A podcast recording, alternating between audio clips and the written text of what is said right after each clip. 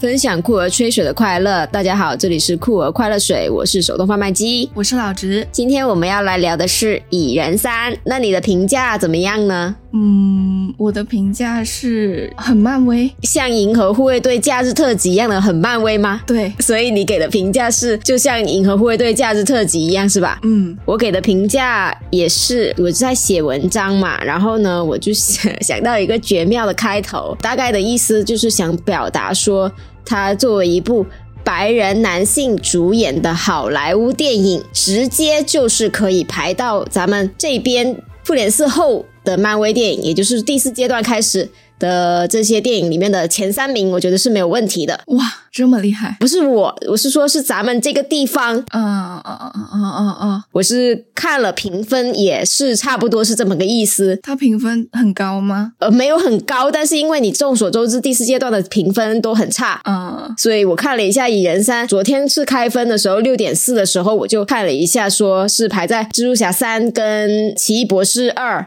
后面的，就非常的毫无意外，就是。是排到了前三名了，好高啊！对，但是我自己就觉得还好吧，我我可能就给他打了个三星这样子，嗯，就是也不是说特别烂，也不是说特别好，就是这种食之无味弃之可惜的这种水平。就是你要去延续到第五阶段，你要去看这个复联五康王朝，然后呢，那你就蚁人三，那你是一定要看的，对，就是这么一个弃之可惜法。但是呢，你看了之后呢，又觉得没有什么意思。就是这种感觉，嗯嗯嗯嗯。那你要不要讲一下，你觉得它是哪里不足的很明显？不足的很明显，就剧情啊，剧情感觉特别的老套，就很很俗套的那种，就你也挑不出它的特别大的毛病，但是你也夸不出它，就是说你觉得它很亮眼的剧情，就是呃，你感觉你都能想到它的下一步会发生什么事情，这种感觉就非常的俗套，这个剧情就就很老，嗯，就是模板写出来的。我也是有这种感觉，就是特别是在看了第四阶段这么多比较多的类型尝试之后，再看这一部电影，就是。感觉坐在电影院里面又有一种时空穿越的感觉，好像又回到了 很久以前，在电影院里面看呃最开始的漫威的那种感觉，就好像又写着写着又写回去了。没有第四阶段其他的作品给我的那种呃新鲜感或者突破性，而且跟蚁人自己的系列来比较的话，感觉也没有前面，特别是第一部吧，可能第一部会好一点，嗯，甚至没有达到他自己系列的那个水平。就我觉得第一部是他最好。好的，然后第二部已经就是很让人没有记忆点了，然后第三部仍然是那个那个状态吧。你还记得第二部演了什么吗？除了米歇尔·菲佛被救出来，然后。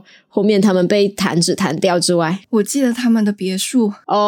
哦，他们那个房子变小了，然后拿成行李箱拎走那个吗？对，我就看到网上有没有有人说，就是这是一个 bug，因为他好像在第一部的时候就是说体积或者说你这个整个东西缩小了，但是你的质量是不变的。然后呢，到了那个房子的时候就就变了，这个设定又改了。但是它第一部的那一栋研究蚂蚁的大楼，它也是这样拖着走的呀？不是研究蚂蚁的那个大楼。是第二部吧？是吗？是啊，我怎么记得是第一部就有了？那最后才有别墅变出来啊！第二部的时候，然后那个他们把那个蚁人从家里面救出来，因为佐科维亚协议，然后他被关在家里面嘛。蚁人他们就开着那个车，然后他们他那个皮姆跟他女儿就是被通缉了，然后他们就要把他们那栋房房子带走，因为那个房子里面有量子领域的隧道，然后他们可以去到通过这个去到里那个量子领域去救他妈。所以他们就把那个房子给缩小带走，因为幽灵他们在追杀，他们要那栋楼。对，这是第二集的内容。你这不是记得挺清楚的吗？我是后来看了人家就是。就是我又回去重温了一些拉片，好，我现在知道了，它就是吃设定嘛，它就是房子又变成现在就是质量又会变了，除非他们就补个设定，说第一部跟第二部里面我的皮姆粒子又升级了，能够跟着它的体积一样变，可以啊，他他这样子研究也没有问题啊，也行吧，但是我觉得主要的问题可能是因为三部蚁人的编剧都基本上就是都是。不一样的，所以就就感觉比较容易吃设定吧。反正我们就说回到这个跟蚁人二差不多，或者说比蚁人二还要差的这个点。反正就是让我觉得看到那个沙漠里面的，又觉得很像沙丘，然后还有还有像星战吧，主要是比较像像星战。你太星战了，那些就是你把那些人移到星战里面都不会有任何的问题的。其实看预告片的时候就有一点星战的感觉。是啊，然后然后到到正片里面，没想到真的是这样子。就是说，他去到量子领域，我还是蛮期待那个量子领域的，因为它也算是现在比较前沿科学的一个很热门的领域。然后，通常像这一些科学研究什么的，就科幻片就很喜欢拿来用嘛。然后，我们就是可以借助科幻片去对这些概念进行一个想象，不是说进行一个还原，因为这个是科学家做的事情，不是这些拍电影的人做的事情，所以就是进行一个想想象，我觉得是很有趣的事情。但是这一次的量子领域，感觉它只是稍微用到了一点点那个量子力学上面的概念，但是在这个。异世界的构造建构上面就没有太去跟量子领域好像没有太多的瓜葛，就更像是像星球大战一样是一个外星球。对，因为像是量子领域的话，可能大家进行研究的是一些原子啊、量子啊这种很细微的东西嘛，但是它呈现出来的感觉，就里面的生物就只是奇形怪状了一点的外星居民，就没有太多这种量子的特色吧。当然。它里面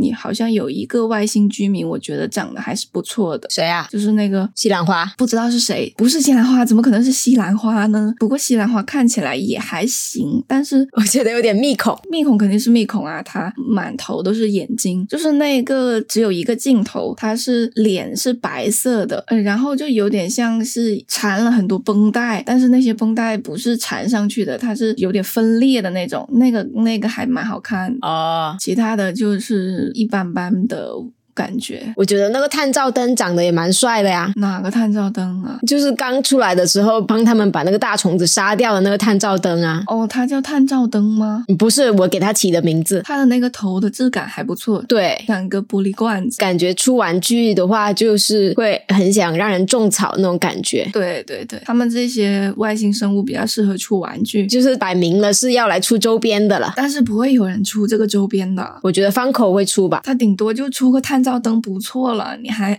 想要他把上面的居民全部出完？对啊，我没有说他要全部出啊，他肯定就是出那些主角嘛，有台词的，有有有戏份的那些人来来出那些玩具而已。那个果冻也挺好玩的呀，是挺好玩的。我就感觉他是有一种漫威现在就是知道说萌宠这个东西很抓人，是从哪里？是从金队开始吗？还是从哪里开始？是从 Groot 吧？萌宠这个东西是整个好莱坞都知道吧？现在所有的电影里面都会。有一个萌宠，对，但是但是我就觉得他们现在就是越来越有这种感觉啊，就是都要塞一个这种东小东西，可爱的小东西。嗯，也不是很可爱吧？他，我觉得他挺可爱的啊。他最后面说我有动了那个。OK OK，也算也算是也算是一个吉祥物了。嗯，对啊，就是就吉祥物嘛，说错了。啊，反正就是对于量子领域的呈现还有想象，我是觉得比较差，就还不如奇异博士一里面。他把它打进去那个什么东西里面，然后他在里面就是飞来飞去，我觉得那个倒是更更好玩，更有想象力一点。这个的想象力感觉就有一点老套了，嗯嗯嗯，特别是在我们看过这么多科幻电影之后，包括看了这么多漫威之后，还有的就是我觉得他这一部。我之所以觉得它特别漫威，是因为它可能，比如说跟黑豹二相比的话，黑豹二的话，我是觉得它的文戏做得很好，然后文戏的比重多，这个并不是一个漫威电影的特点。相反，漫威电影其实蛮少文戏的，或者是说文戏不会占据超过百分之五十的的比重。然后这一部蚁人三呢，我就觉得它的文戏 就是真的很少很少，基本上从一开始就到最后都是很多。多的这个大场面 CGI，嗯，感觉它就是很像以前的我们刻板印象中的漫威吧，也不是说刻板印象吧，反正就是可能别人看漫威就觉得是这种大量的 CG 特效堆起来的视效大片，所以这部给我的感觉确实就是这个样子，嗯，没有太多的空间，或者是说没有太多的时间去讲这些人物，嗯，就很着急，就一下子到这里，一下子到那里，然后从头打到尾。而且呢，他们的打戏哦，因为这部跟黑豹二就是太近了，所以我我总是会拿它跟黑豹二相比。别人也是是吗？不是，因为别人会说这部比黑豹二好太多了。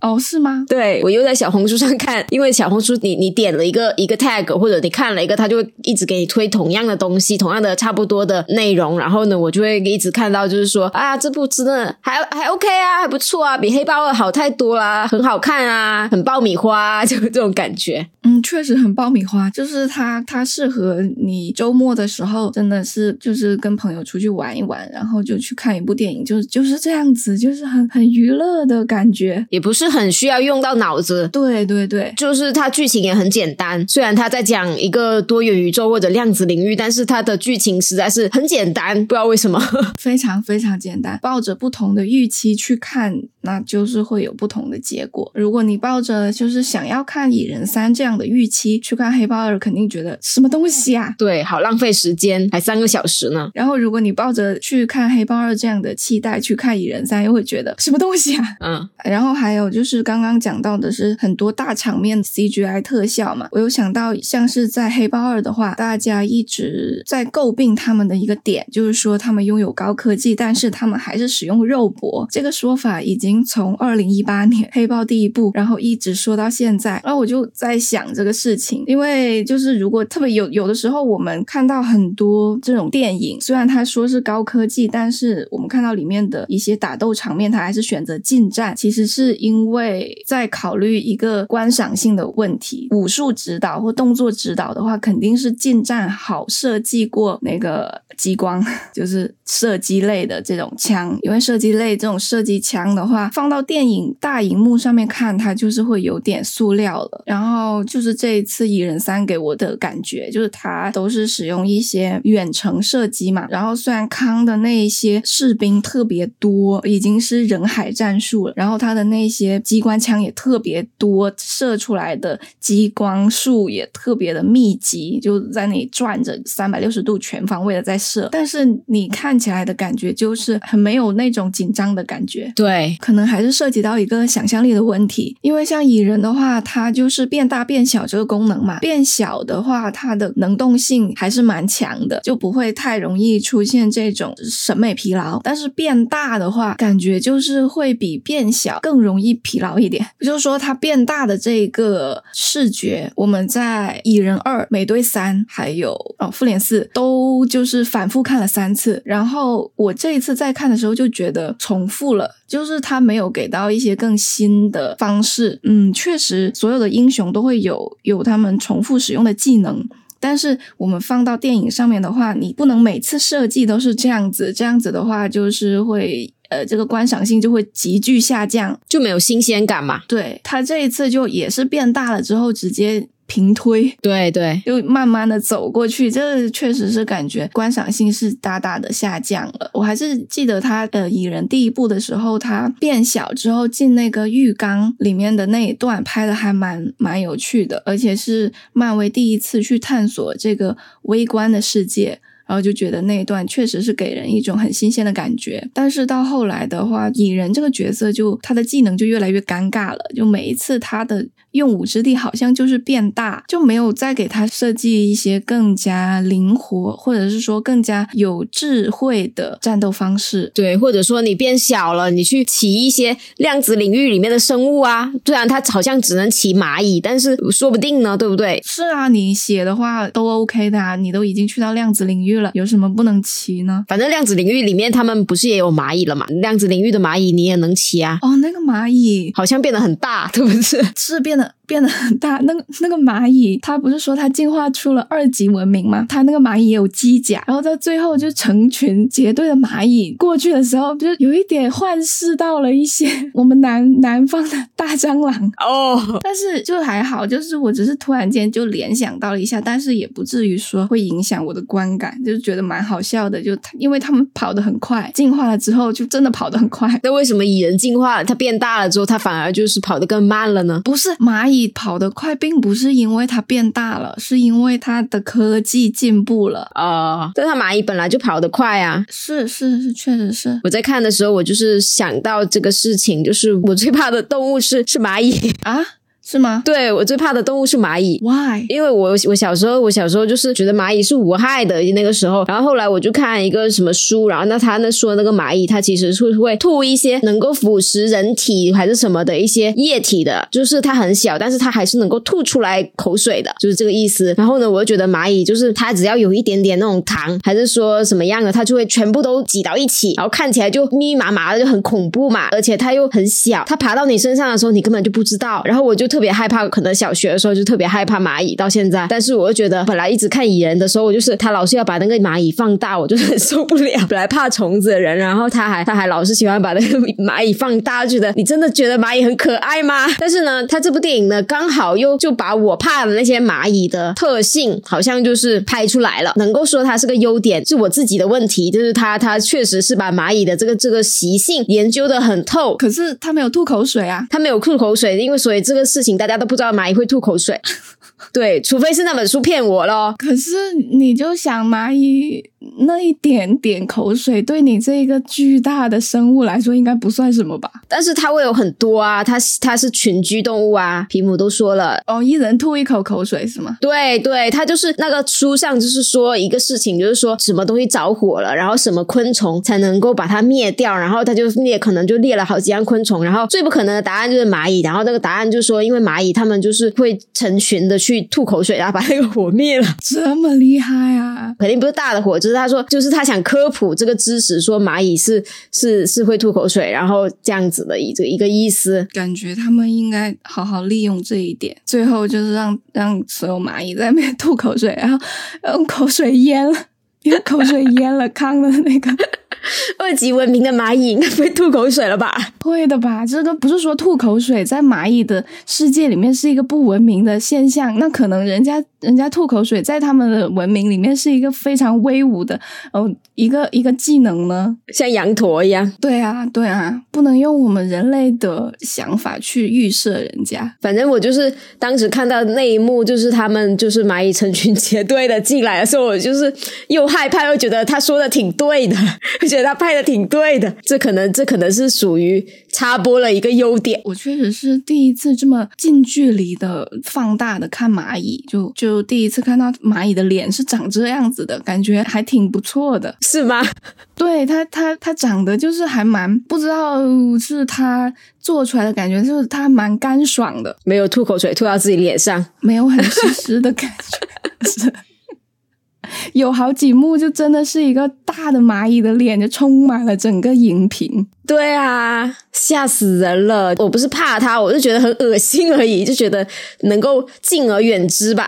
嗯，觉得他准备要吐口水了。对，这是一种蚂蚁精神，就是一种团结吧。就不要小看这些小东西嘛。我刚好不是最近在看那个粉红理论嘛，他 们里面也在讲一个蚂蚁的故事，又吐口水啊？不是吐口水，他就是讲那个狮子，就是。老虎、狮子那个狮子啊，不是那个昆虫的狮子，就是狮子，它踩了一个蚂蚁，然后那个蚂蚁就说，蚂蚁就就很不服气吧，然后那个狮子就说，有本事你打败我，我就不踩你了呗。然后他们就开始打架，然后狮子就把蚂蚁一直踩，一直踩，但是蚂蚁呢，就是没有放弃，而且他们有人很多，还是蚁很多，然后呢，他们就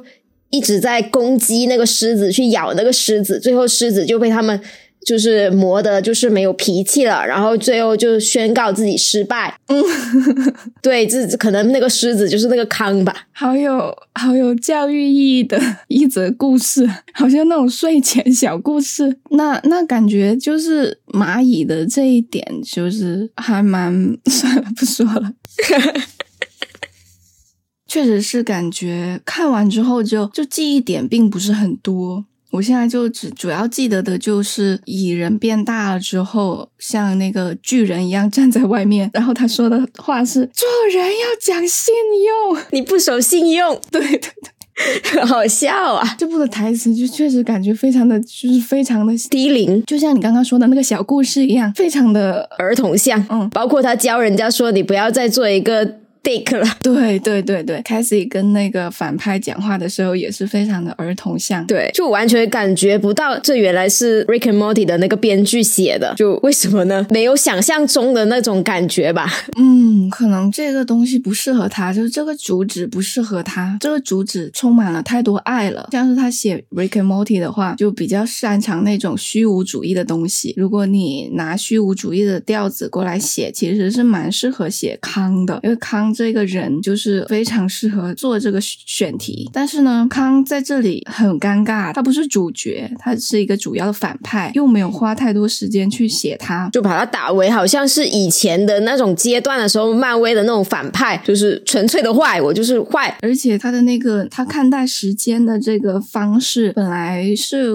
我觉得还蛮期待的，但是蜻蜓点水吧，就人家口号吧，讲的也不是很多，就只讲了几句。就我感觉他一直在强调说时间很厉害，时间很厉害，而且我可以操作操纵时间，但是具体是什么一个一个一个东西呢？他就没有讲清楚，就感觉就是一些浮于表面的一些口号吧。因为这一部电影的主角就是一家人嘛，这一家人里面有父女关系。母女关系、夫妻关系、两对夫妻关系，就太多人之常情、人世间的感情了。而且感觉他这个主题是想要说，不要小看。嗯，小人物感觉这个题材跟 Rick and Morty 的画风是差很多的，所以可能并不能一下子适应过来。就感觉呃，康的内心好像是住着一个非常的虚无主义的一个很悲观的一个人，但是蚁人他们这一家人呢，带出的氛围又是非常的有爱，非常的相信世界充满爱，情感充沛。对，然后就这两个势力进行冲撞的时候，他又没有写出呃明确的。冲撞，哪怕说明确的，比如说像瞬息全宇宙一样，我明确的是进行一个存在主义和虚无主义的对抗，那我就把这一个对抗写的非常的具有张力嘛，大家就是可以选边站嘛，呃，我觉得这样好，嗯，那我又觉得那样好，最后谁谁赢呢？那我们就就看这个故事怎么发展下去。但是蚁人三的话，感觉他又没有能力，或者是说没有。放开手去做这个事情，大家就搞得很尴尬，两个画风很尴尬，互相好像没有办法进行对话，就不在一个频道上面。我跟你讲的就是完全不是一码事。这样子的话，就会让人觉得，那你们为什么会出现在这里呢？就你们不是一个频道上面的人，为什么我要用蚁人去打康？那为什么康会来打蚁人？你就会有这种感觉，就是因为他没有做出这种冲突还有对话的感觉。我觉得他甚至不如那个洛基里面。写的好，对啊，那肯定啊。所以就是像洛基的话，他就是写的还蛮顺理成章的。你感觉洛基他也是能够理解康的意思，不然他最后也不会去嗯呃认同那个吃苹果的康。你就感觉他们是在一个频道上面可以交流的，而且彼此可以就是有一种互相说服。但是呢，我又不是真的是你的伙伴。呃，这这种感觉就是比较有思考的感觉吧。这边感觉就是大家真的不是一个世界的人，特别是因为可能《洛基》是一部剧，然后《洛基》里面呢，它也是偏重于文戏，所以我真的觉得漫威接下来应该多放一点心思在文戏上面。当然，这是我个人的期待。对我觉得他们就文戏多的作品，其实反而是更出彩，像是第四阶段这一些。我知道你又要说了。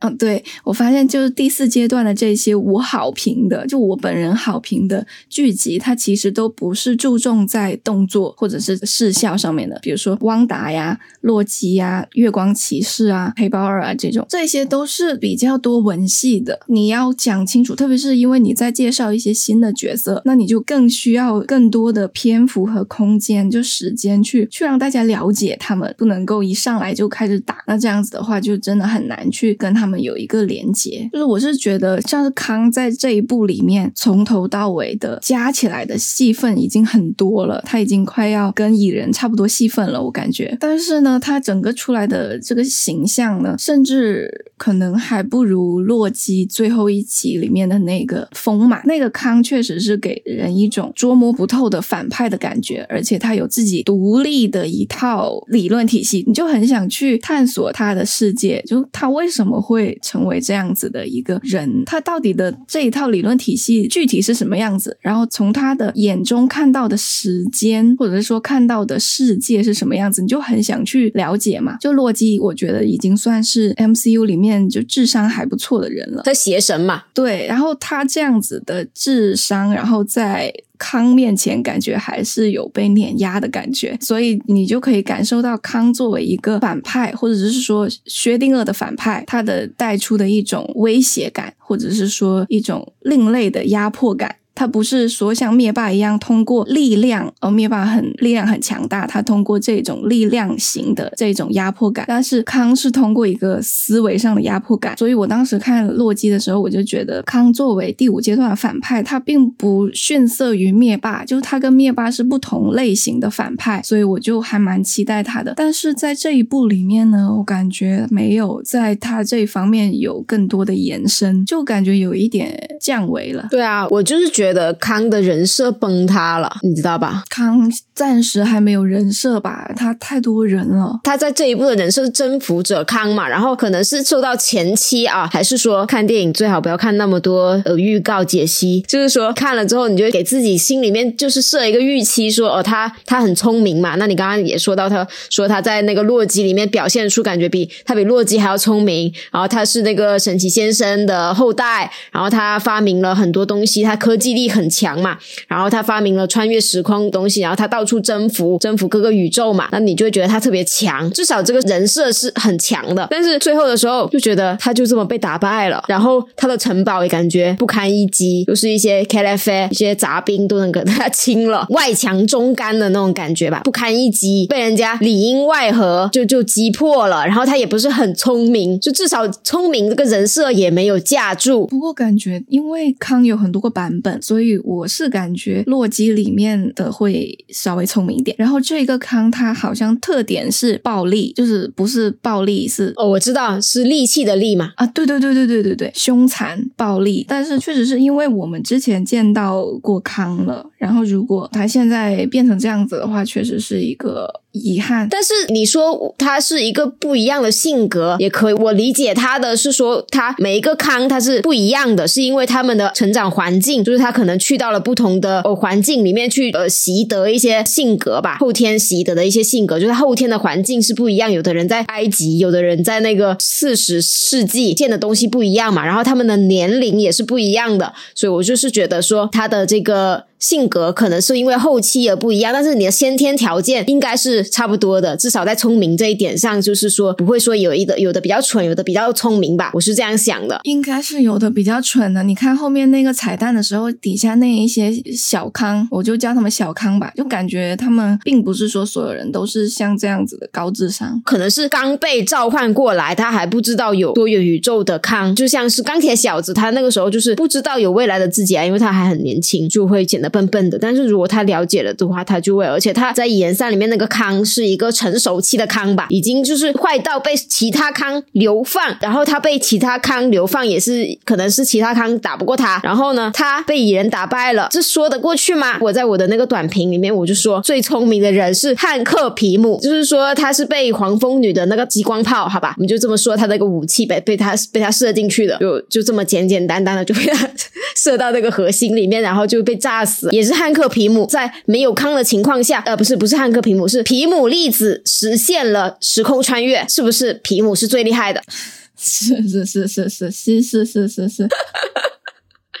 给你绕出来了，你现在就发现很多关键情节都离不开皮姆粒子，所以皮姆是最厉害的，Yeah，是吧？是复联四的时候也是，对啊，他们就是一定要有皮姆粒子才能够时空穿越嘛。那你钢铁侠在那里弯弯绕绕搞了半天，结果还是不行啊，那还不是得蚁人出来给你提个醒，然后跟你说我们有这种法宝、这种好东西，你才知道怎么样时空穿越。然后他们还得回到最初那个神盾局那个基地里面去偷皮姆粒子，全世界的人都抢掉皮姆粒子的，所以就还是一个很尴。尴尬的问题，因为它最核心的科技在蚁人这里，但是蚁人的系列呢，它在 MCU 里面处在一个确实是比较尴尬的位置，因为它的定位其实是喜剧，然后呢，蚁人嘛，Scotland 他的人设呢，并不是像是美队或者钢铁侠那种肩负世界的责任，他其实就是一个小家庭的一个爸爸，就是想跟女儿好好的生活，比较的小我的一个一个叙事。他女儿准备就是被康说，我威胁那个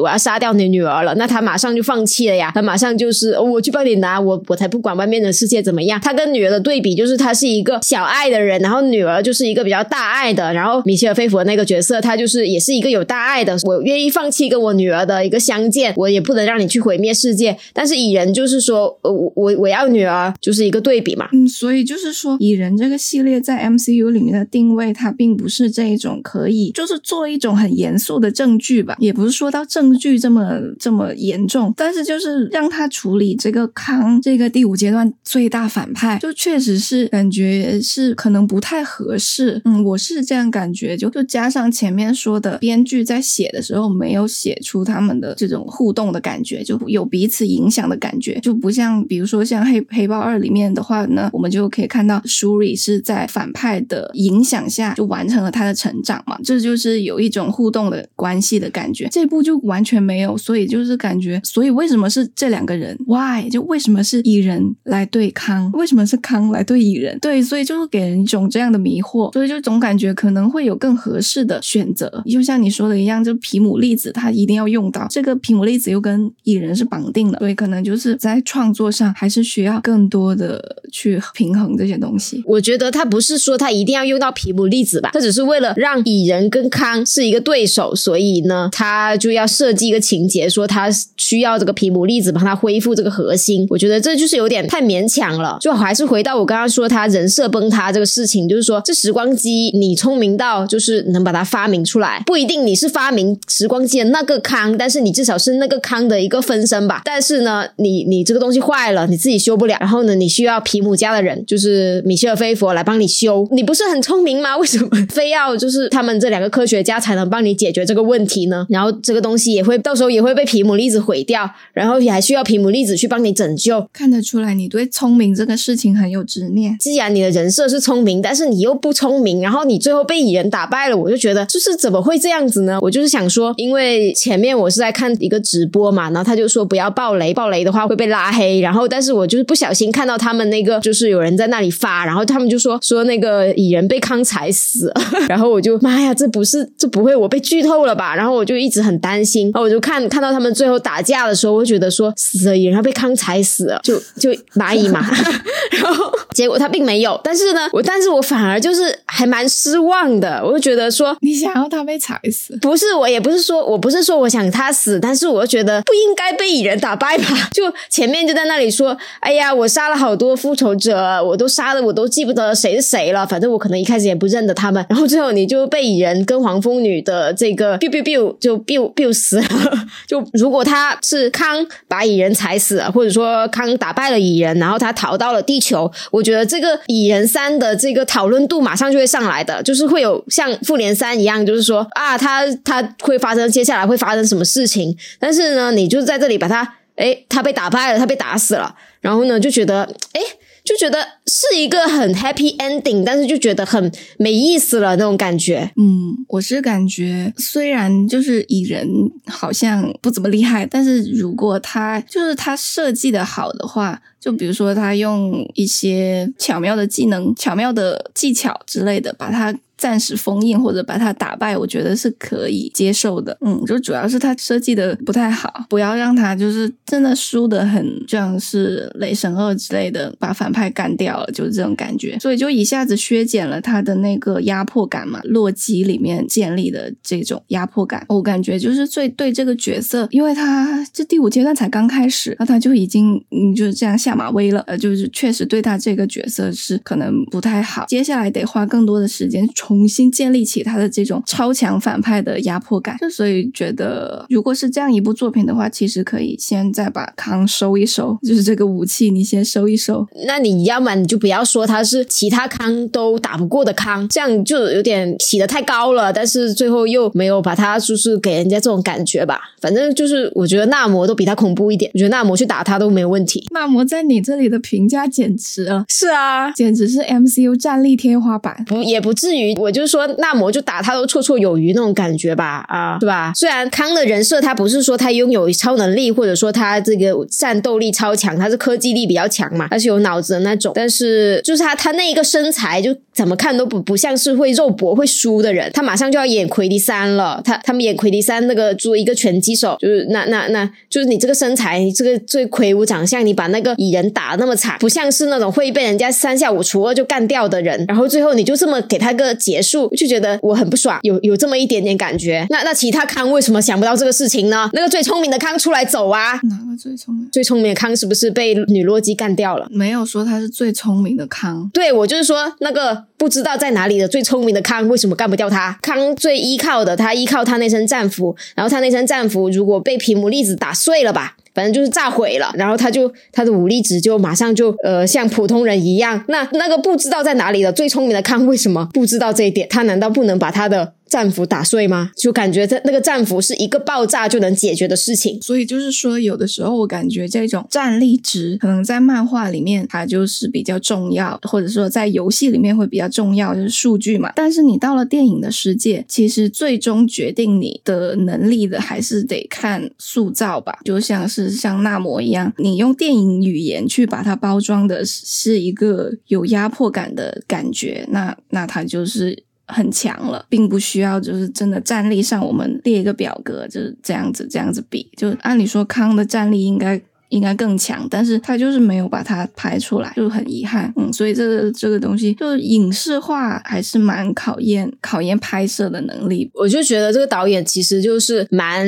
一般的吧，他就是比较属于那种漫威能够挺挺喜欢的那种指哪打哪的那种导演吧。你看他三部，我感觉他三部都不风格都不太一样，也不是说有很大差别，但是第一部感觉它至少它的特点是很明显的嘛，就是那种小偷或者说犯罪犯罪喜剧吧，有那种感觉。就是他们要去到一个地方，然后去把那个东西偷出来的那种感觉，然后要设计一些弯弯绕绕的一些关卡这样子嘛。但是到第二部的时候呢，第二部实在是普通到我都不知道它是什么个什么个东西了。然后第三部呢，它又有一种就是就是外星人，然后就是到了一个异世界的这种感觉。然后他把前面的那些什么，他前面他不是有那个嘴碎那三个兄弟嘛，小偷家族。他那三个兄弟的戏份就完全砍掉了，然后他那些比较好笑的点也都基本上都没了。就是我我是觉得这一部就不怎么好笑，就他的笑话好像都是一些成人笑话。我不知道是不是因为 Rick and Morty 的编剧还是还是怎么一回事，就是说你有几个洞，然后那个狂风女跟他爸妈的可能一些绿帽笑话的一些东西，就觉得有点成人，就觉得没什么意思吧，不是很有趣。就我还是觉得第一部的那个他们那个对口型的那个。那个那个桥段是还蛮好笑的，就是因为他要拉来对战康啊，这一切都是因为他要对抗，所以就是本质上跟他这个系列的调性就是有一点对抗，就有点冲撞。如果他就还是像原来一样处理他这个小小我的事情，呃，加上他那几个呃好兄弟在那边插科打诨，可能他就是延续了他这个系列的画风。但是现在因为他突然间。把它摆到一个最前线，就突然把蚁人拎到最前面去对抗这个这个所谓的超强的第五阶段整个阶段的人要来对抗他的一个反派，就感觉就还是那种感觉，有没有这个必要？就是不是给了他太多的太多的负担了？你看他到了量子领域之后，他也不可能带上他的兄弟过来了。嗯，对啊，就是就是有这种感觉吧。所以我也不知道，就是一个决策上面的问题。可能。不是漫威说的啊，就是一些猜测说可能会跟惊奇女士的那个手环跟上汽的那个十环就是有点关系吧，就是也没有怎么讲，就感觉这一部还蛮独立的。就第四阶段之后那些你没看都没关系，这部直接看都 OK 的，就还蛮独立的一部一部片，就也没有什么这个宇宙的一个这个 MCU 的这个这个 feel 吧。虽然其他的片也不怎么有，那这一部我寄予他希望有，因为它是一个续集嘛。那别的人家都是一些第一集的一些新的新的角色，那你这个蚁人三好像也不怎么有，所以也是看的就是蛮乏味的，就是让你想让你去解读一下是什么东西的那种动力都没有。那除了康之外，其他的角色你觉得怎么样呢？我也觉得就是没什么进步吧，就是对于这些原本的这他们蚁人一家来说，嗯，我感觉没什么进展吧，都还是老样子，他们可能也本来也没什么。什么东西需要去改变？所以通过这一整个部电影结束了之后，好像也没有什么进展，还是一家亲，还是合家欢。我我自己感觉没什么太大的改变吧。感觉其实好像这一些老一代的话，到复联四的时候就差不多写完了。对啊，像是接下来继续开的这种，像雷神四还有蚁人三，都觉得他们就是主角本身没有什么更多的事情可以讲。因为复联四的时候，就是蚁人一家就是就是很幸福圆满的在那边看烟花了。然后这个蚁人三可能就只是有一个 Cassie 要介绍出来。对啊，他要介绍 Cassie 的话，这 Cassie 这个角色也被他写的，就目前的结果上来说，就是。不太受欢迎吧，就不像是比如说寡妹，或者说别的角色，就他们就是还蛮蛮有个性的哦，就像我们之前在第四阶段的那部那那一集里面讲过，就是那些角色都还蛮有个性的。但是 Cassie 就好像没有写的，他就是出来之后觉得他很讨喜。他演员是确实长得很漂亮，但是就就原本的角色就嗯没有感觉到我我是自己没有感觉到他有什么特别大的角色魅力吧。我觉得他很可爱啊，是很可爱啊，但是就嗯可能他没有 CP 吧，他就就就他要是有 CP，他没有 CP 吗？他有谁啊？他谁啊？你没有你没有发现他他很喜欢那个那个 Gentora 吗？哦，Gentora，哦不好意思，我以为是摩多克呢。怎么会是摩多克？天啊，我忘记还有 Gentora 了。对，大家都非常的忙，就是这个故事就是比较紧张吧，所以就没有什么时间写这些事情。不过我我我觉得还有一个毛病，就是我挺不爽，就是说。他们为了就要把那个剧情推动嘛，然后每次那个黄蜂女问他妈说发生了什么事啊，然后他妈就是晚点再告诉你吧。就比如说他们刚来到量子领域的时候，然后他妈就帮他带他们父女俩就是。躲过一劫，然后就问他说怎么回事啊？然后他妈就说现在没有时间讲这些，然后我们很忙。但是你在讲话这个空隙，就逃命的过程中也可以讲啊。就感觉就是为了这个东西放到后面剪，所以就一直往后拉。但其实你在前面就可以给他讲了呀。就是一家人在那个飞船上也待了很久，也也不讲，就是不讲。就我看的蛮憋屈的，就是那种感觉，就是也不是说。是一个很合理的设置，就是很能够说服我、说服我这样子吧？你会有这种感觉吗？嗯，这也是。剧情设置上面的，我是觉得一代黄蜂女和二代黄蜂女他们是母女嘛，但是他们之间的关系感觉非常的紧张。对啊，我不知道是演技的问题还是剧本的问题。就我觉得 Hope 这个角色好像对他爸妈都没有特别的深的感情。就是说他妈去到量子领域之后，就是在米歇尔·菲弗的演绎下，就是显得他很害怕嘛，他就是一直在有一点颤抖的那种感觉，就是他表现出来。是这样子，但是 Hope 就是一直 push 他，说就是问怎么回事，就是你你在搞什么，就是这种感觉，嗯嗯嗯，就觉得好像母女关系也不是很好，就是你很明显的可以感觉到你妈非常恐惧吧，然后他妈在那个飞船上面也还挺忙的，在做一些什么操作，然后 Hope 就会一直在旁边说我们需要去救他们什么什么的。这个事情，但是就是所有人都知道你们要去救他们啊，反正就是感觉就是这样子，就是嗯，我也讲不好。好，那你觉得有没有什么优点呢？我觉得他拍那一个成千上万个蚁人的那一段还蛮有趣的，就是我也不知道是为什么，反正就那一段好像就是让我突然非常顺畅的理解了在漫威的这个多元宇宙的这个概念。我之前不知道为什么总是有感觉有点能够理解，但是有点含含糊糊的。但是呢，这个东西它好像也不是成千上万个蚁人的那一段啊，它好像不是专门在讲。但是我就是突然就是灵光一现，突然开窍，突然理解了是是怎么个意思了。嗯，是对的。哎，你提到这一段也是我觉得还不错的位置。就是我看的时候是没有想到他是想要这样子向大家解释什么是多元宇宙。然后我看的时候就是觉得这一个具象的呈现还是蛮蛮有意思的。就是他他不是说那个摩多克不是跟他说你要去到那个多重宇宙的核心中间要经过风暴吗？我看的那个翻译他好像是没有把原文全部翻译出来，他说的是风暴中心，我就以为他会做出那种像是龙卷风之类的一个风暴嘛，嗯，但是他进去之后发现，其实他这个风暴不是做成自自然界的那种风暴，它是一个概念性的风暴，就是叫做可能性的风暴，就是他借用了量子力学里面一个很著名的思想实验嘛，就是薛定谔的猫，然后它里面那个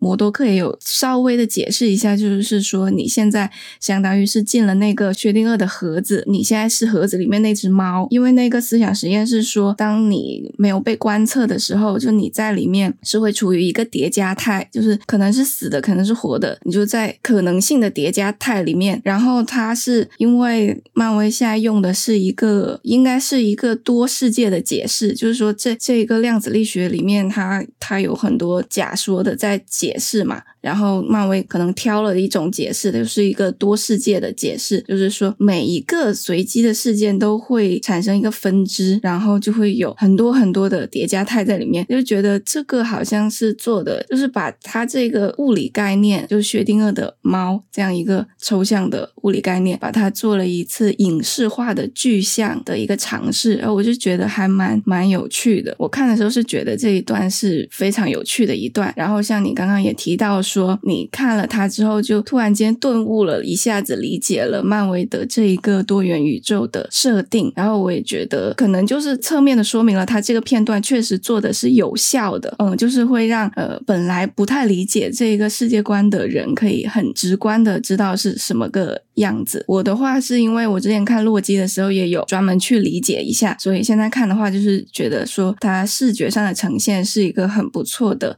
尝试。这样子，就我看起。起来也是很有趣味性，就是希望这样的东西其实应该再多一点。就是像前面说的感觉，那个量子领域里面太像外星球了，它应该做的更像量子领域一点，多一点这一种像是可能性风暴这种概念，把它玩一下的这种段落，我觉得多一点可能会更好看。因为外外星想象这个跟微观的量子力学其实是不太一样的领域嘛。那像外星想象，其实它。是搭载着天文学那那一块的，所以我就觉得它量子领域的构建就有一点。很太空，不是说很物理学上面的太空，而是很科幻上面的太空，所以就是会让人有一种星球大战的感觉。在想为什么看洛基的剧的时候，就它也有很多个洛基嘛？为什么我就没有像蚁人他的这个成千上万个蚁人这样这个场面更让我能够看懂？或许是原因是出在他的洛基是不一样的洛基，然后蚁人他是一模一样的蚁人吧。就能够理解说那种别的宇宙的另外一个跟蚁人长得一模一样的蚁人来到了这个地方的那种感觉，就是可能更更儿童像更低龄了吧。就是说他解释的这个东西就是很直观，就是很及时、及及时的及，就就一下子就分裂出来，你就看得很清楚。那洛基那边他可能是在一个时间点的时候已经分裂了，他是成长了一段时间之后。把那个成长的结果拿出来给你看，跟这边是不一样的解释方式嘛？蚁人这边的话就会比较像像妈的多重宇宙，虽然没有妈的多重宇宙那么呃厉害吧，但是妈的多重宇宙是同样的杨紫琼啊。你这么解释也有有点道理。人类的智商还不足以理解洛基。确实，好像我看到蛮多人说没有办法理解洛基里面的设定。看了他不是时间管理局，他有那个动画片嘛，然后再看了那个康，他最后他还给你做了一些三 D 模型出来给你看，就仍然是一个一知半解、懵懵懂懂、模模糊糊的状态吧。对我来说，就我可能自己也没有想尝试过去动脑筋去想这个事情，因为 因为我对多元宇宙不是很感兴趣。对于复联五康王朝跟复联六的秘密秘密战争，我是更想看秘密战争。我记得之前我做那个洛基解析的时候，我就有专门画了一个小动画来解释这个这个东西，因为就是它会有一点点理解上面的误差，可能因为我就是我比较感兴趣时间这种东西吧。所以其实看蚁人里面的话，我最感兴趣其实是康自己的时间观，因为我觉得康自己描述时间的感觉会让我想起那个维罗纽瓦的降临。你会有这种感觉吗？看过，但是忘记剧情了，说明这我对这部片不是很感冒。我可能比较注重于在他在解析他们跟外星人的语言的这一块内容上啊。对啊，对啊，语言那一块也很不错。就时间我就不是很感冒。到了，就是我感觉康看待时间的的视野有点像那个降临里面的那个外星人，就是七只桶，就他们看待时间就是不是线性的嘛，是一个圆，然后他们的语言也是一个圆啊，所以我就是想到他们两个作品的连接嘛。降临那个小说也是讲这个时间概念，然后我就觉得这个时间概念还蛮有趣的，就是它不是按照线性的去看你的一生嘛。他是一看就已经看到结局了，大概是这样子。然后你自己可以选择从哪一点。去开始，他是用这一种方式去解释时间穿越，就时间穿越这个概念哦，相当于说是一个我们未知的概念吧。所以现在科幻的作品都只是一种假说，一种想象。所以我就嗯，所以就是说，很多人看，比如说看漫威或者是看别的科幻作品的时候，都会去找这个时间穿越的 bug，感觉就会有一点。反正我是不会这样子，就是说我们现在看待时间穿越。越就是用我们线性时间的这个东西去理解时间穿越，就会问说这条线你从尾部跑到头部，然后会怎么怎么样？会蝴蝶效应，还是说会那个，还是会说分叉出一些不同的线出来啊？对对对对对，因为我们对时间的理解是线性的，所以我们就只能用这种思维去想想这个东西啊。然后现在可能他们就是提出了一个更厉害的，可能更叫什么叫我我们是三维世界是吧？然后可能更四维还是更更多少维的这种概念去看待时间，就会更不一样了。嗯，就是星际穿越啊。嗯嗯嗯。所以就是说，像是之前我看到很多人就是在纠结这个蝴蝶效应还有祖父悖论这个事情，然后我就每次就是想要解释说，蝴蝶效应还有祖父悖论这个东西也是一种假说，就不是说它是一个确定的真相，所以你不能使用一个假说去验证另一个假说。所以有的时候就是。是就是这样子，个科幻作品其实就是可以自圆其说，差不多就行了。科幻作品其实也并不能够自圆其说，它只是借用这样一个设定，可以去产生更有趣的故事，差不多就可以了。因为编剧并不是真的科学家，然后科学家现在还没有办法解决时间穿越的问题，所以这些编剧也没有办法解决。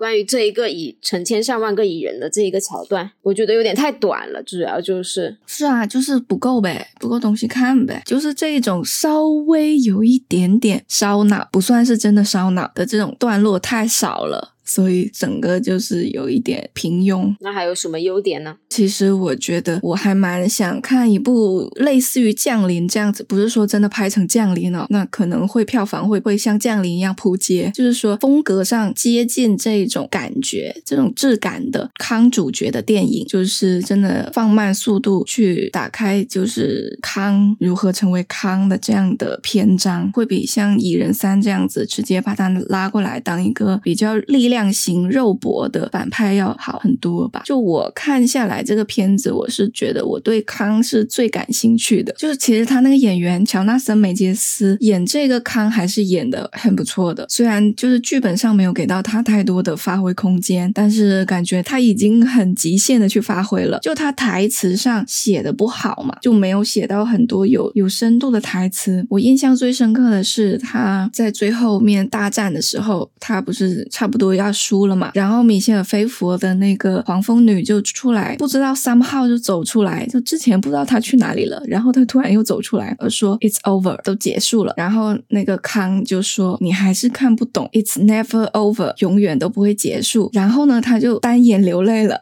然后我就就很想知道这一句台词背后有什么故事。他因为这个东西肯定是他跟他的看待时间的方式，还有他的经历几千年来的经历有关。他为什么会觉得这个东西永远都不会结束？而且为什么他一个这么暴虐成性的人会在讲这句话的时候流下了眼泪？然后感觉应该是一个很值得深挖的点。所以我就想说，是不是可以花一部电影的时间去讲一讲他？复联五啊，复联五看起来好像又是那种打架会占的比重很大诶，所以所以我我对他比较担心。还不如出一个剧呢。剧也行啊，电影也行啊，就就感觉剧比较能够好好讲一个人的事情吧，然后又不会把钱都花在就是就是第三幕特效大战。也有这个可能。像是之前写洛基的时候，其实剧就写的很不错嘛。不过就是他如果拍成电影的话呢，那个逼格会高一点。经费比较多，对对，特别是它涉及到这一种科幻概念的话，投的钱会多一点，就是成本会够一点。但是感觉会巨扑，票房巨扑，然后拿到奥斯卡。但是如果他真的，我是进行一个想象，进行一个幻想，假设他真的拍出一部类似于《降临》这样的电影，应该大家会觉得他勉强可以够格，算得上 cinema 吧？我还以为说拍了这你设想的这个康的电影之后，可能结果就是比烂番茄的成绩比永恒族还要低。这也是有可能，这也这非常有可能。就是 他如果拍一部这样的电影，就是要么就是一骑绝尘，从此咸鱼翻身，要么就是直接 扑到底。现在不用想了，他第五阶段、第六阶段没有打算要做这个事情。嗯，是，所以就是蛮可惜的。对，因为康这个反派跟灭霸真的很不一样。我觉得你想看的这个东西，在《洛基二》里面可能能实现吧？嗯，这有可能哦。是吧？就是《洛基一》已经讲完洛基的事情了，就把多元宇宙这个概念引进来，然后最后的时候把康引进来，然后第二部的时候应该就是去追逐康的脚步，OK OK，好。然后就会更深入的去了解康。但是因为他名字还是叫洛基二，所以就还是有点束手束脚的吧。不过确实，嗯，你这么一说的话，我觉得我对洛基二的期待又又上来了。这就是像复联三其实是灭霸单人电影一样啊，灭霸他就是一部复联三，就是可以把灭霸写的就是特别特别的好，所以就是洛基的剧也可以把康做得很好。我觉得这个如果他们用心的话，应该是没有问题的。还是原班人马的话，是确实对洛基二的期待要比康王朝的期待要高了。你觉得这部片还有什么优点吗？就剩下的就是一些呃很细微的小点了，就没有特别大块的。就是看的时候有一些地方总是会想到 Rick and Morty，就还蛮好笑的。就比如说最后好多好多康在那个斗兽场的时候，就特别特别 Rick and Morty，因为 Rick and Morty 里面就是那个一个，其实它的概念蛮像这里的。Rick 他有一个 Rick 的理事会，因为他太聪明了，然后他可以穿穿越各个各个宇宙嘛。他们这个理事会会去对各个宇宙的 Rick 进行一些监测啊、呃审判啊。或者什么的，就蛮蛮好笑的一个东西。就是在这里的话，也会看到。我在一个视频里面就看到了说，就是说他说在漫画里面，就是康也是有一个康之议会吧。哦，有啊有啊，就他也 Q 到说 Rick and Morty 里面的这一个议会也是这么一个事情，然后他就说那个漫画是一九六零年代出的，所以嗯，是我们比较先哦。对啊，很老了，康的漫画很老。然后，然后还有你觉得很可爱的那一个果冻啊，话也很也很 Rick and Morty，还有他那个汉克皮姆开的那个飞行器，他不是要把手伸进那个果冻里面开吗？就那种东西也是会出现在 Rick and Morty 里面的恶趣味。嗯嗯嗯，对，就是会读心的那个人，然后他出来说，大家多多少少都有点很恶心。那个也是，那个那种台词也是很 Rick and Morty。进去看的时候，就是蛮多时候都会想起 Rick and Morty 的，就感觉是有点在看一个真人版的 Rick and Morty，但是呢，又太充满爱了。我就觉得他不是很好笑，可能他的笑点都不是存在我的点上。确实没有那种特别好笑的点，就不像不像永恒族一样好笑吧？只有我们觉得永恒族好笑。永恒族真是太好笑了！他最近不是又出了那个蓝光花絮吗？然后我又去看了一下蓝光花絮，好好笑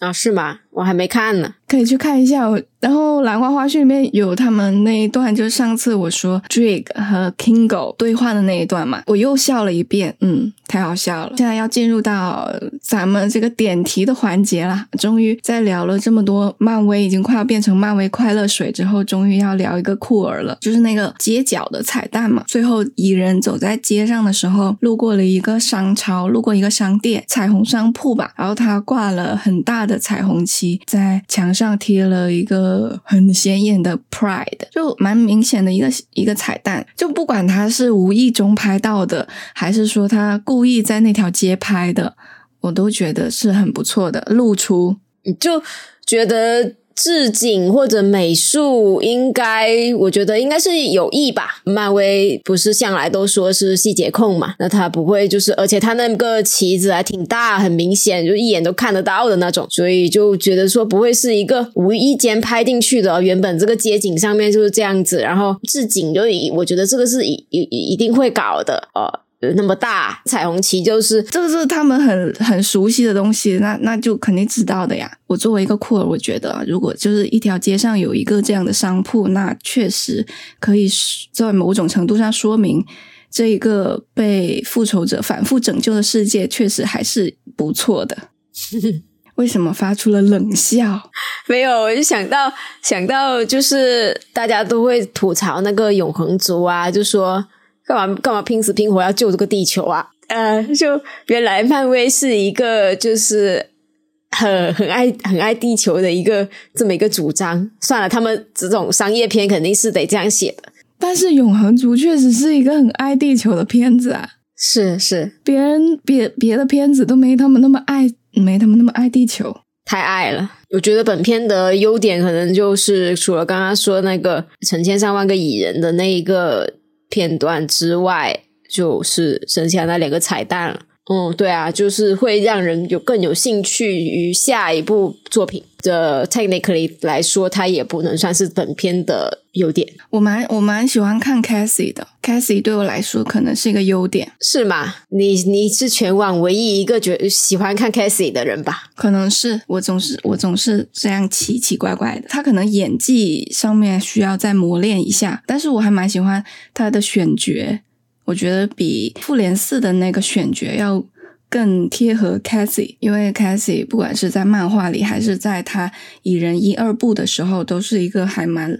蛮有灵气的、蛮乐观的女孩。嗯，然后复联四的 Cassie 就感觉突然间就就不像是那种感觉，就不像是会搞科学。就是说，虽然他可能是因为经经过了那个朔灭的事件，然后。整个人非常抑郁，但是如果是这样的发展的话，他在蚁人三的时候，并不能够突然转变的这么青少年，就这么阳光。就我我还蛮满意这一次的选角，然后我觉得他这一部，虽然这一部的话，我感觉所有的角色写的都不是很好，这是因为剧本的问题。但是在蚁人一家人里面，我是感觉 Cassie 的存在感是已经是最强的了。就是说刚开始的时候，前面的时候。他们蚁人一家人的光芒其实是在米歇尔·菲佛那里，但是米歇尔·菲佛这个角色写到中间的时候，突然间感觉走向又很老套了，嗯，然后就变成了 Cassie。我觉得 Cassie 这个角色其实是有效的，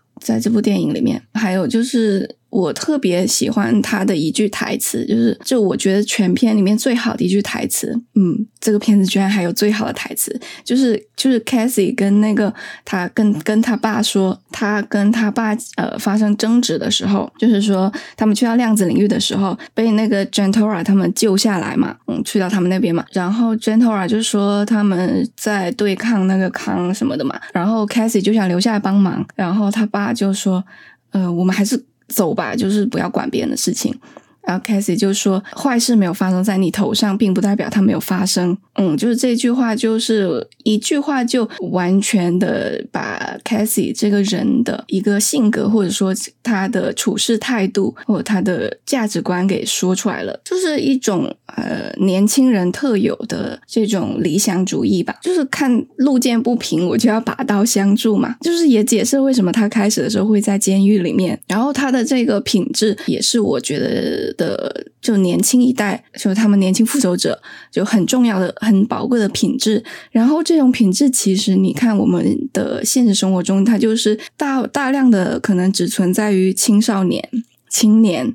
然后你到了中年之后，就会慢慢的失去这种理想主义。所以这个对话发生在 Cassie 和他爸。Scott 之间，我就会觉得非常的就是对我们现实有有一种讽刺，嗯，所以我觉得这这一句话是写的很好的。我觉得你这个话可以把蚁人的这个评分拉拉高一分，拉高一分。所以我就会觉得 Cassie 是一个优点，就是他这种喜欢帮助人，就乐于助人吧，就乐于助人。这这个其实是一个。反反复复已经被反反复复创作过的呃人物个性，但是在这里因为结合了现实，所以会觉得他写的更加的有力度。而且呢，我觉得 Cassie 真的蛮可爱的。我不能确定是他的演技的问题，还是说他他们要求他演成这样子，就是他的整个。就是在这个这个事件中，就演出了那种第一次就是上战场的那种笨拙的生涩的感觉，但是又有一点窃喜，就是这样子。就刚开始的时候，他就他第一次展示他的那个制服的时候嘛，那一段我觉得蛮可爱的，就是感觉他很骄傲。嗯，快看，快看啊！对对对对对对，他就是就是他自己就悄咪咪的。其实，其实就是他，他没有跟他爸讲，因为他如果跟他爸讲，哎，我我有制服，我可以穿穿上制服，然后去那个跟呃去打架，他爸肯定不让他去，然后他就是悄咪咪的就到旁边就换好自己的制服，然后然后他跑步的样子也很好笑。嗯，就就开始哒哒哒哒的开始跑跑步，然后他爸看到说，然后就说哦 shit，就大概是就是这样子，就是说他自己跑上去了，然后跑上去之后，然后他就想想给他爸看怎么样怎么样，我的我的制服，就想等着被夸这样子吧，他演的还蛮蛮自然的吧，他真的你没有你没有发现吗？他真的每次他看那个 Gentora 都眼神都不太。简单是吗？是我真的是这个东西很明显。你居然你居然没有看到，这令我非常的震惊。就这个东西不是我一个人幻想出来的哦，就是是我是觉得他是确实有写的，要么就是演员自己在片场加的，要么就是他是真的写写在台本里面的。因为镜头也有给到，然后台词也有写，我就觉得应该就是我我是有 get 到。哎，是不是说那个 Cassie 在漫画里面跟钢铁小子是一对啊？Anyway，不用管那个漫画的，就是有比较明显的几个地方，就是他去救那个 Gentora 的时候嘛，然后然后 Gentora 出来不是打了几个打了几个卫兵嘛，他就非常的被人家的英姿帅到，然后就说哇哦，就是姐姐真的太帅了，就这样子。然后然后还有最后面最后面大战的时候啊，就这个情形如此的紧张，但是他总是能够找到挤出时间去看人家。你好会磕啊！没有啊，没有啊！我入场前我是绝对没有带这种这种预设去的。对，虽然我知道 Gentora 的演员他是一个呃 lesbian，我去之前就是很期待 Gentora 的演员。我是因为看那个蚁人三的那个红毯，我看了红毯，然后然后 Gentora 的那个演员他一出现，我就知道，嗯，是是我们这边的，对，所以我就去了解了一下他，然后他也是，他是一个非常，就是他是那种健健美型的，从他是从小就是练那种练那种武术的，他是一个武术家嘛。嗯，然后他就是肌肉特别健美，然后呢，他是那种新演员，他刚开始的时候不是演戏的，他是他是近几年才去好莱坞发展，然后他已经结婚了，差不多是这样子。然后我还发现他今年还会拍那个跟小 K 拍那个拍一部酷儿电影，叫做《Love Lies Bleeding》。然后他好像是主角，小 K 好像是演他的女朋友，这么厉害，嗯，我就超级期待啊！对啊，对啊，因为他平时的外形也是那种很帅的嘛，但是在他在《蚁人三》里面的造型呢，就是我只能说，就是他顶住了这个造型吧。不过他有把他的那个肌肉呃露出来，觉得很很很很棒，so hard。就是其实，在原来看完红毯之后，我就有发微博去科普这个演员嘛，我还蛮期待这一些，就是就是酷的演员，希望他们能够更多的加入这这个电影行业嘛。但是我那个微博就是发出去就被屏蔽了，就根本广场上就搜不到，我也不知道是哪个词的问题，就不知道是因为提到了酷儿，还是因为。提到了呃什么反叛军之类的，但是我搜微博好像别人别人如果有些提到酷儿，他他们又能发出来。反正就是这个东西很，就它没有一个明码的敏感词在那里，那你就是一下子又发得出来，一下子又发不出来，就就是很很恶心。就是看到看到说，那别人的电影已经这样子了，但是我们连发一个微博可能都发不出去，这个事情就很悲哀。但是呢，又说回到我原来的问题，我并没有觉得，就我入场前并没有觉得他在里面会有 CP，或者是说 Cassie Cassie 会是什么什么是会是会是我我我们这边的对，所以这个真的是他拍出来的，不是我自己带了预设进去的。好，然后还有一个一个片段是最后他们。呃，打赢了，告别的时候，他要特特地看一下，看一下 Gentle，然后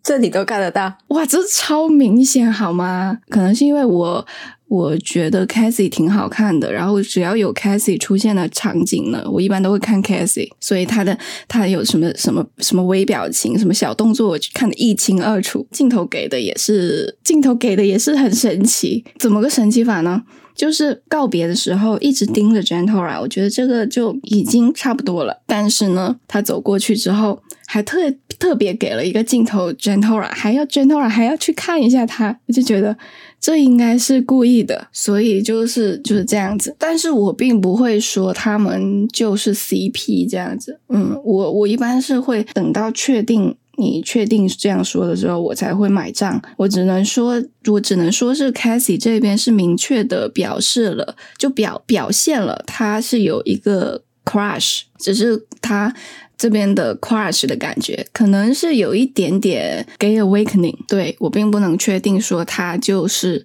bi，或者是他就是呃 lesbian。我是比较谨慎的投资者。嗯 但是我觉得之后开，因为开始会开那个量子领域的门嘛，我就觉得他之后肯定会自己偷偷开门，然后进去找人家玩。写文吧你，Definitely，因为因为开始这个人就是这样子啊，他就是想做什么事情都不会，他不会要家长同意的。他自己想做就去做了，而且他很喜欢搞研究什么的。对，就是你的那个同人文，感觉都已经大纲都写好了。没有，我不会写同人文。可是这个东西是合理的呀，因为他们现在量子领域已经把那个征服者康给打败了。那现在量子领域就是一个可以去 travel 的地方，就是他已经没有什么威胁，暂时没有什么威胁。那留在那里的人，应该就是在那边建设他们的地方就就好了。然后平时也没有什么事情，那那他溜进去玩也没有任何危险呐。然后他也可以带他们出来玩呐，如果他们想要出来玩的话，对啊。然后他可以带 Gentle 出来玩啊，然后嗯，给他介绍一些日常穿搭，不要穿，不要不要戴那个头盔了，不要再写了。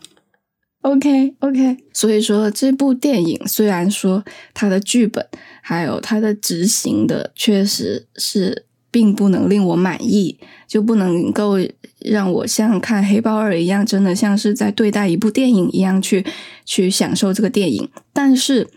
它它可以给到一些就是看娱乐大片的商业片的一些乐趣，所以我的整个观影过程呢，还算是蛮愉快的。好的，我活着就是为了看年轻复仇者。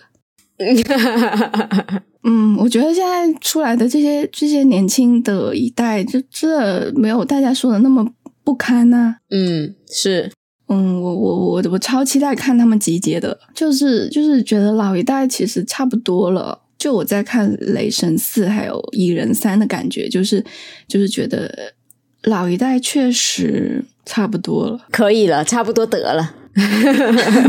主要是复联四的那个结局结的太结局了，嗯，所以觉得每个人其实都圆满了。那接下来的话，就是要要新一代去解决新一代的问题了，老一代的问题就反反复复，有点反反复复、反反复复的啰里吧嗦的。觉得 Cassie 跟跟 KB Shop 的 CP 也好好磕的样子的。对啊，我也看到他们有说这个了，因为因为 Kate 的主题色是紫色嘛，然后 Cassie 这一次的也是紫色，然后我就看到他们说。嗯，都是紫色系。他们磕这一对的磕法是什么呢？有人看到 Cassie 看 Gentora 的眼神吗？迫不及待的想要看到他第一次见 Kate Bishop 的时候的反应，因为他们觉得他是会被那种女战士吸引嘛。嗯，然后 Kate Bishop 也是这样子的